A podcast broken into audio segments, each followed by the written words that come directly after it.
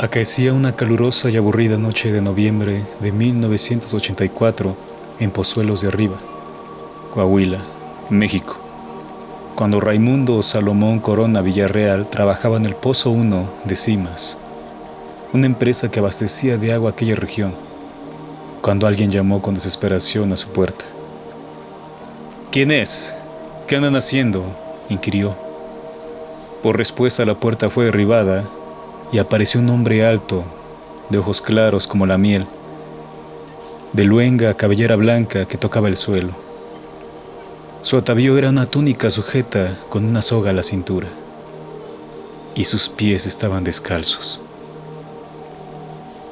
¿Tan pronto te olvidaste de mí?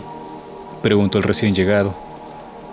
Así fue el primer encuentro de Raimundo, mundo para los amigos, con un ser del espacio que le ordenó construir una pirámide.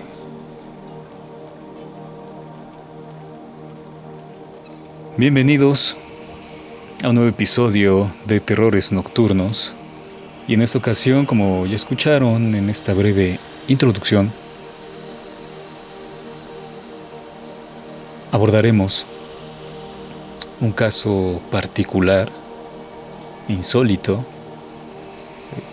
incluso se podría decir que no clasificado, no categorizado eh, en este ámbito, en estos temas de la, en esta fenomenología de los encuentros con ovnis o seres espaciales. Lo que vamos a pasar a relatar a continuación fue tomado de varias reseñas cuya fuente citaban al portal Vanguardia MX, pero la fuente original ha desaparecido, ha sido borrada del, del portal. Así que se agradece que estos, que estos portales de los que he sacado la información hayan atesorado, hayan preservado eh, lo, que hizo, lo que hizo Vanguardia MX. No, no se sabe por qué lo habrá borrado, lo habrán borrado. Y lo que se voy a pasar a relatar es todo lo que se sabe, no, no hay mucho en verdad. El portal Vanguardia MX publicó esta nota, una suerte de entrevista relatoria de, los hechos que, que refirió este señor Mundo en 2016 y justo ese año la replicaron, la compartieron varios portales. Los acontecimientos que se narran a continuación sucedieron en 1984, como ya se dijo. No obstante, al menos no hay evidencia, no hay alguna fuente que cite esos acontecimientos, que se haya, que se haya hecho eco de esos acontecimientos en ese año, o al menos en los primeros, en la primera década, es decir, en los años 90, sino que se tiene constancia hasta 2016. Así que bueno, vamos a pasar a relatar esto. Repito, lo que se refiere a continuación es lo único que, bueno, al menos yo encontré eh, en la búsqueda de varios portales y por ahí también en, Twitter, en Facebook. Si están escuchando esto a través de una plataforma de podcast, las fotos, ah, encontré fotos, así que están, por supuesto, incluidas en el video, alojado en YouTube. Si tienen información sobre este hombre, es decir, en tanto si sigue vivo o, a qué edad murió, cómo murió, si, sigue en pie la pirámide, si alguien está a cargo de ella, eh, en caso de que el hombre hubiera fallecido, pues sería grato saberlo.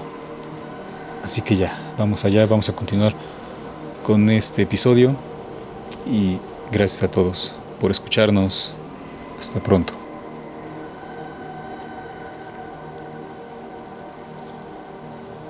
En 1972, el astrónomo J. Allen Hynek, en su libro The UFO Experience, propuso la catalogación de encuentros cercanos en tres fases. Sin embargo, con las abducciones relatadas por testigos, esta tipología se extendió hasta siete, que muchos expertos refutan o desdeñan por carecer de fundamentos. Aunque de manera puntual, el cuarto estado se refiere al secuestro, la interacción violenta con estos seres o abordar la nave por propio pie, los demás refieren variantes de los hechos como el enunciado al principio, ya sea porque una persona desea intimar con un alien a fin de procrear un nuevo ser o le brinden mensajes. Este último sería el caso de Mundo.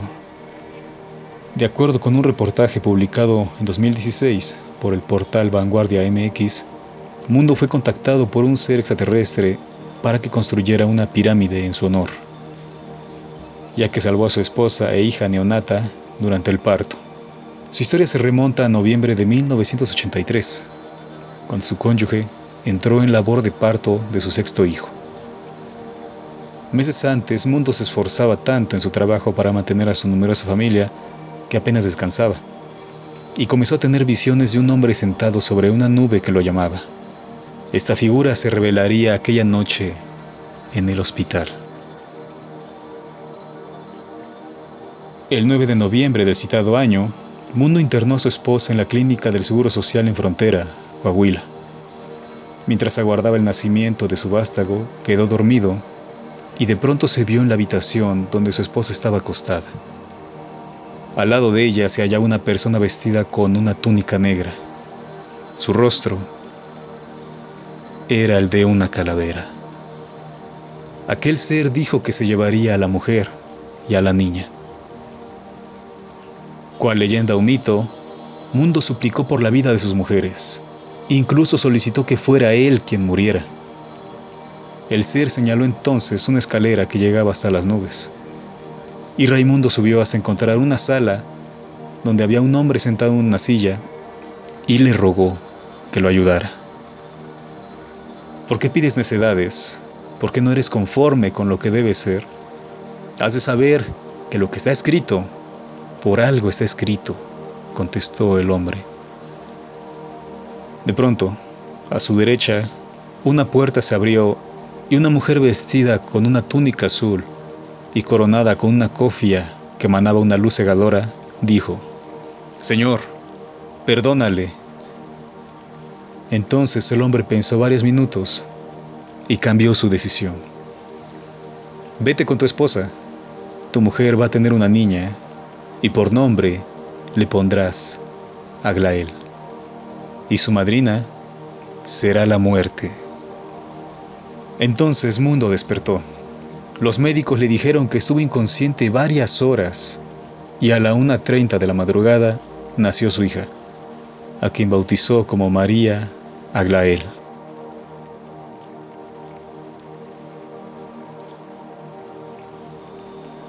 Según afirman varios habitantes de Pozuelos de Arriba, los avistamientos de ovnis son frecuentes en la región. Varios testigos refieren observar aparatos voladores en el desierto, planeando sobre las montañas u ocultos entre las nubes. Incluso presencian otros fenómenos, las bolas de fuego voladoras, a las que llaman brujas. Mundo sabía de estos sucesos. Durante su vida en el campo había visto varios de ellos.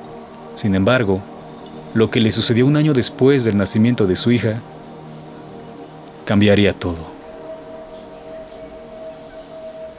Aquella noche de noviembre de 1984, un hombre hizo saltar la puerta de la cabina de Mundo y se presentó ante él.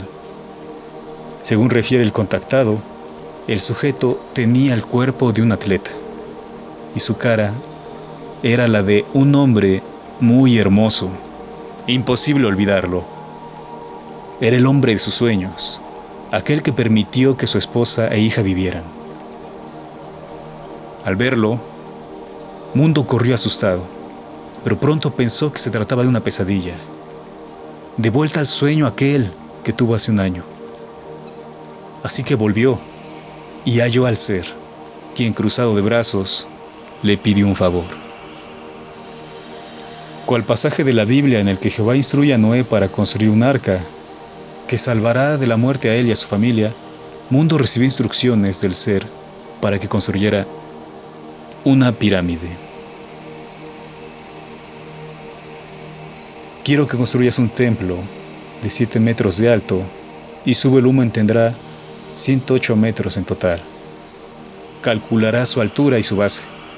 Debe ser en forma de pirámide, que ni los vientos ni los vendavales la muevan y que siempre esté erguida hacia arriba porque de arriba emanan todas las cosas buenas.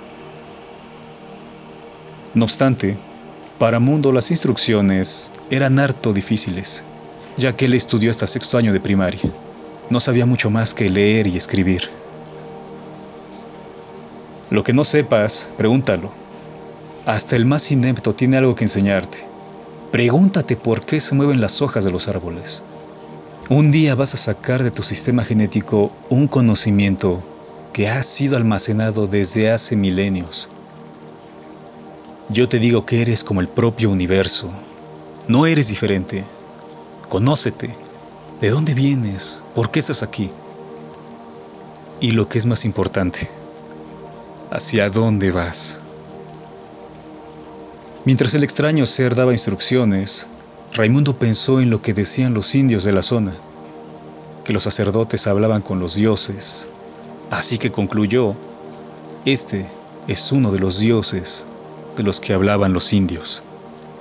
El hombre blanco escuchó los pensamientos del mundo y afirmó, no soy un dios, soy un hombre como tú. La misma importancia que tienes tú, la tengo yo. Yo te digo que el ser que formó esta nebulosa, cuando hablaba, nacían nuevos universos, al igual que tú cuando hablas.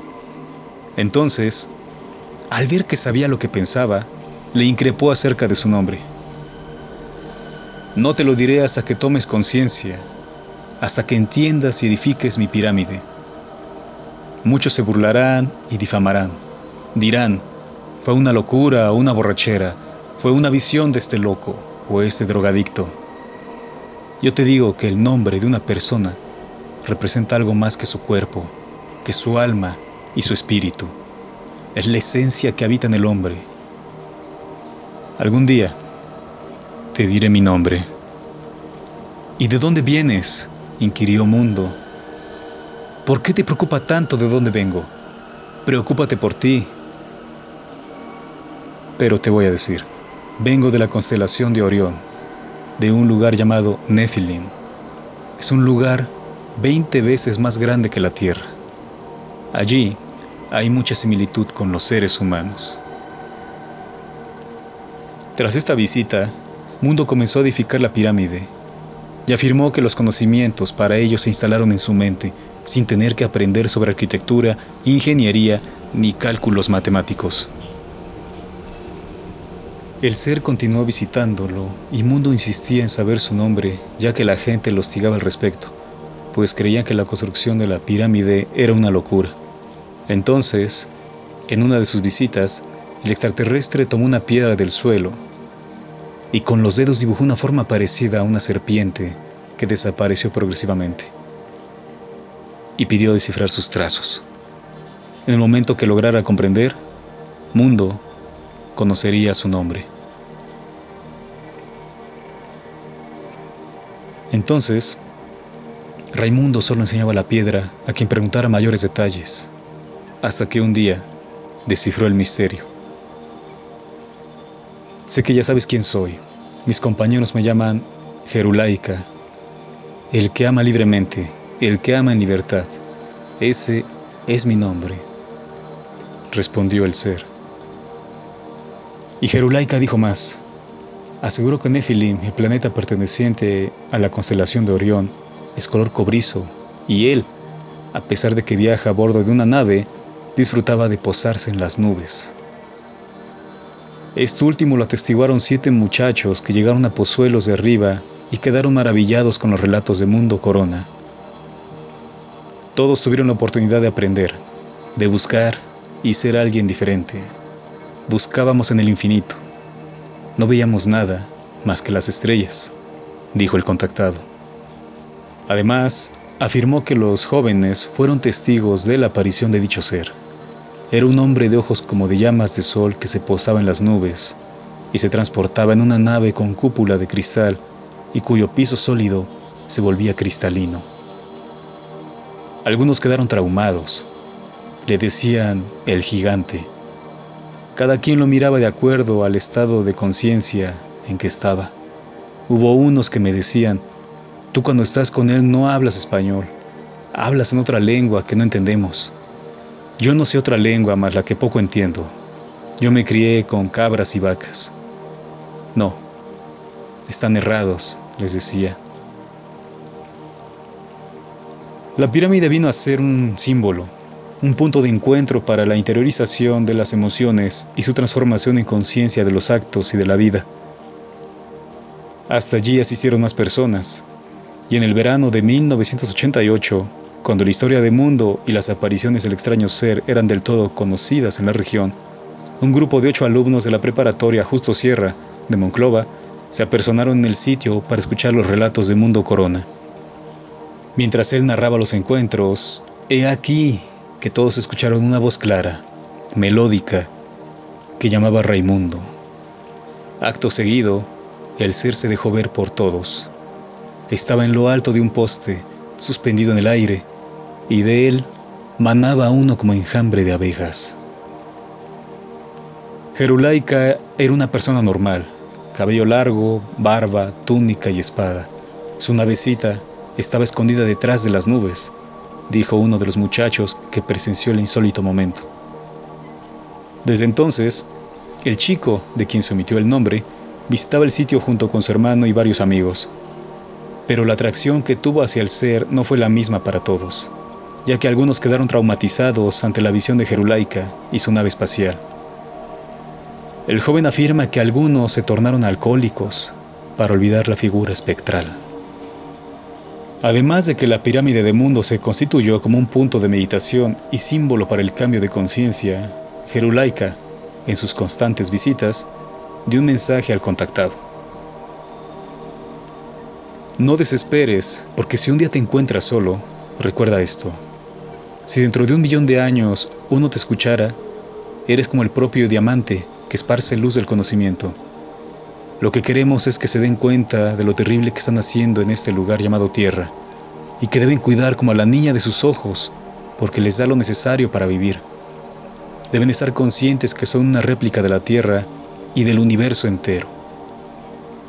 Todo esto que te he contado, cuéntaselo a los demás. Es necesario que el hombre sepa que está tomando por el camino errado. Y están tomando el conocimiento para crear armas. Luego, el ser posó una de sus manos sobre la cabeza de Mundo y él tuvo una visión. Hubo una guerra terrible que me atormentaba. Algo se había salido de control. Todos los átomos de las especies, piedras, mar y polvo aumentaban temperaturas enormes. Esto arrasaba todo a su paso, todo lo destruía, y veía cómo la onda de calor quemaba niños y mujeres, veía cómo se retorcían, se les caían pedazos de carne. La tierra se hizo como cuando se queman las montañas. Toda la tierra se cubrió de humo y fue una noche de muerte. Me puse a pensar, ¿por qué no nos pusimos a ver el caos que estábamos haciendo a la tierra, el sufrimiento? En esa oscuridad veía luces que se movían. Eran hombres y mujeres desnudos. Venían otros de arriba, bajaban y hablaban con ellos. Se iban juntando y eran ríos de luces en la oscuridad.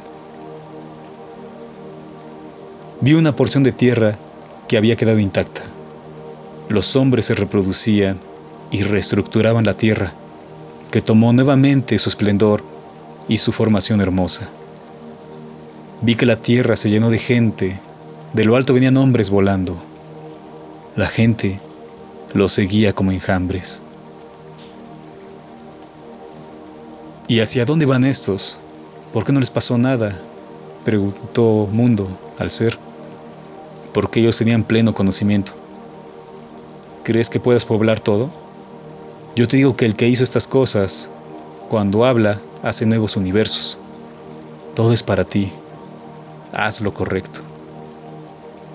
Para Mundo, la edificación de la pirámide fue más que solo recibir órdenes. Cambió su manera de pensar esta realidad. Según refiere, donde está la pirámide es un vórtice de energía. Se tiene que buscar como el ombligo del hombre, los ombligos donde se puede explorar el universo. Está hecho por el cúmulo de energía de la Tierra.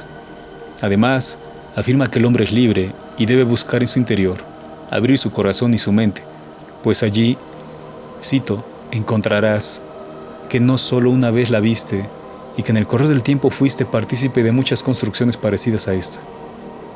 Si analizamos la historia, vamos a encontrar que muchas veces la historia se repite. Cada hombre debe ser libre y no someterse a la voluntad de los demás, que no te digan, este es el camino, encuéntralo. Así como cuando fuiste esperma, busca el camino por el que habrás de seguir. Fin de la cita.